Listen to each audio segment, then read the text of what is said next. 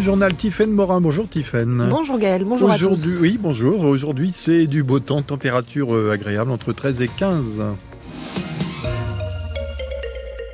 Organisez-vous si vous devez prendre le train ce week-end. Avec cette grève très suivie des contrôleurs à la SNCF, ils demandent une revalorisation de leurs primes. Un TGV sur deux en moyenne en France, un sur trois seulement en Bretagne. Pas de perturbation en revanche si vous prenez un Ouigo, trafic normal aussi sur les TER Brace-Go. Alors face à ce mouvement social en ce week-end de chasse et de vacanciers, la droite et le gouvernement haussent le ton.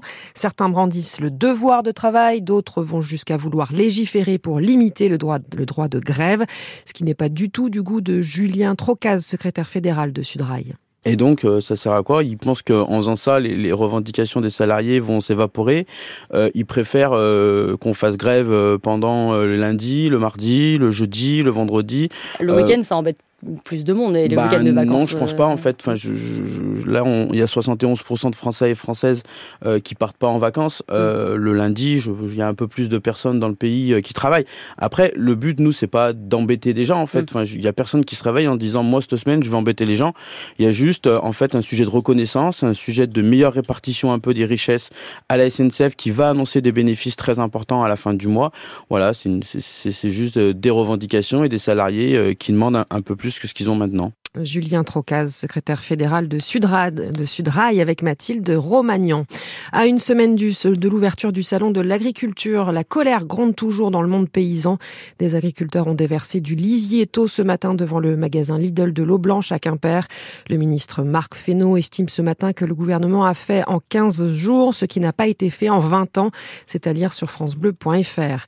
EDF finit l'année 2023 dans le vert. L'électricien dégage un bénéfice net de 10 milliards d'euros, des résultats qualifiés d'exceptionnels par le groupe qui avait essuyé une perte de près de 18 milliards d'euros en 2022.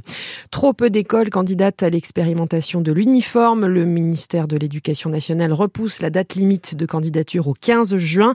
Les établissements avaient normalement jusqu'au 15 février pour se manifester. Dans les Côtes d'Armor, l'école de Plouisy a déjà renoncé face à l'opposition des parents d'élèves. L'Audet déborde régulièrement à Quimper. Les inondations étaient à l'ordre du jour du conseil communautaire hier soir. L'eau a de nouveau débordé cette semaine à l'occasion des grandes marées, 40 cm dans le centre-ville, rue René Madec, sur les quais aussi. Le coefficient de 110 n'avait pourtant rien d'exceptionnel, mais ce phénomène de submersion marine est appelé à s'intensifier dans les prochaines années et la communauté d'agglomération veut l'inclure dans ses futures études. Ce n'était pas le cas jusqu'à présent. Jean-Paul Causien, maire d'Ederne et vice-président en charge des questions de l'eau à Cubéo.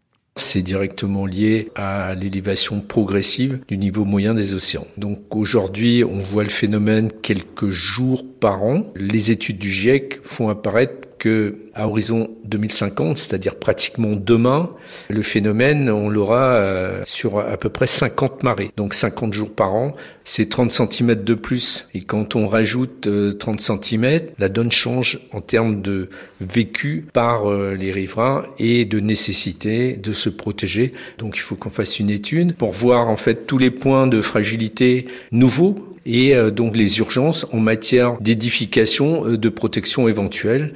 Pour prendre un exemple, la surélévation des protections qui sont le long du, du halage au niveau de Pénars doivent être traitées, euh, je très rapidement. Alors un diagnostic va être établi avant de proposer des premières pistes d'ici à 2025.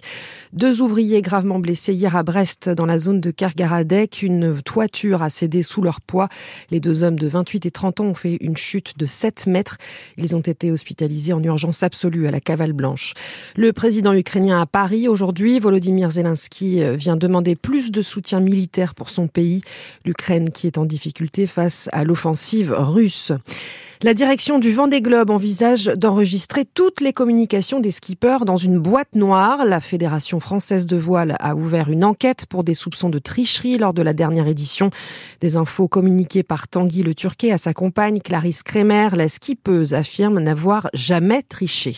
Charles Caudrelier, toujours en tête de l'Arkea Ultime Challenge Brest. Il a passé l'équateur ce matin et son principal poursuivant, Armand Lecléache, est en route vers un port brésilien. Le skipper de Banque Populaire est contraint de s'arrêter de nouveau. Il a été victime hier d'une avarie qualifiée de conséquente sur le safran central. Il faudra un miracle jeudi prochain au Roison Park. Rennes a chuté hier soir à Milan en 16e de finale allée de la Ligue Europa 3-0. Marseille a fait deux partout face au Shakhtar Donetsk. Lens tenu en échec par Fribourg 0-0 et Toulouse s'est incliné à Lisbonne 2-1. Un match à huis clos en Ligue 2 demain pour l'US Concarneau face au Paris FC. La pelouse du Moustoir où devait se jouer le match de ce match de la 25e journée n'était pas en état. Les Tonniers joueront à Caen mais sans public. La scène LGBTQIA+ quimpéroise dans le magazine Vogue Portugal du mois de février, six pages où l'on découvre Holly Hart, drag queen maquillée par Anthony Carnot alias Brittany Hart et photographiée par Jab, photographe installé à Quimper depuis la fin du confinement. Il nous a raconté comment cette collaboration quimpéroise s'est retrouvée dans le prestigieux magazine de mode. Ma première euh, collaboration vraiment importante, c'était effectivement le Vogue Portugal, et j'ai eu il y a un an la couverture euh, du mois de décembre. Euh, après, j'ai fait le Vogue Arabia au mois d'août. Et là, effectivement, quand j'ai fait ce projet avec Brit et Oli, j'avais envie d'avoir vraiment un bel écrin pour ce projet, et je leur ai proposé, et le Vogue Portugal a dit oui tout de suite. En fait, si on commence à verbaliser ses rêves, je pense qu'on peut tout faire. Et effectivement, quand on s'est rencontrés, c'était ça. Et moi, de mon côté, ma carrière va très bien. Mais quand je suis arrivé ici, au bout d'un moment, je me suis dit, j'ai de faire quelque chose ici. Et effectivement, le fait d'en parler aussi, et que Will rencontre, mon mari rencontre Brittany sur les réseaux, qu'on commence à échanger, qu'on commence à se dire les choses, puis il faut pas avoir peur de dire aussi les fêlures, de dire ce dont on a besoin, ce qui nous manque, etc. On s'est rencontrés comme ça. C'est ça qui fait que c'est intéressant. Les projets, il n'y a pas de limite et un documentaire réalisé par la concarnoise Vanessa Le Reste consacré au drag queen de Quimper sortira au printemps et vous pourrez découvrir le spectacle de Brittany Art demain soir au Majestic à Quimper. Et puis cette belle histoire à lire sur francebleu.fr, une religieuse de Lorient a raté son avion pour Toulouse mercredi à cause de la grève des taxis qui bloquait l'aéroport de Nantes, sauf que cette femme de 63 ans était attendue pour donner son rein à son frère. Un chauffeur de taxi s'est proposé pour l'emmener et la course a été payée par l'ensemble des taxis grévistes. Vous avez la photo de cette religieuse tout sourire avec le chauffeur sur francebleu.fr.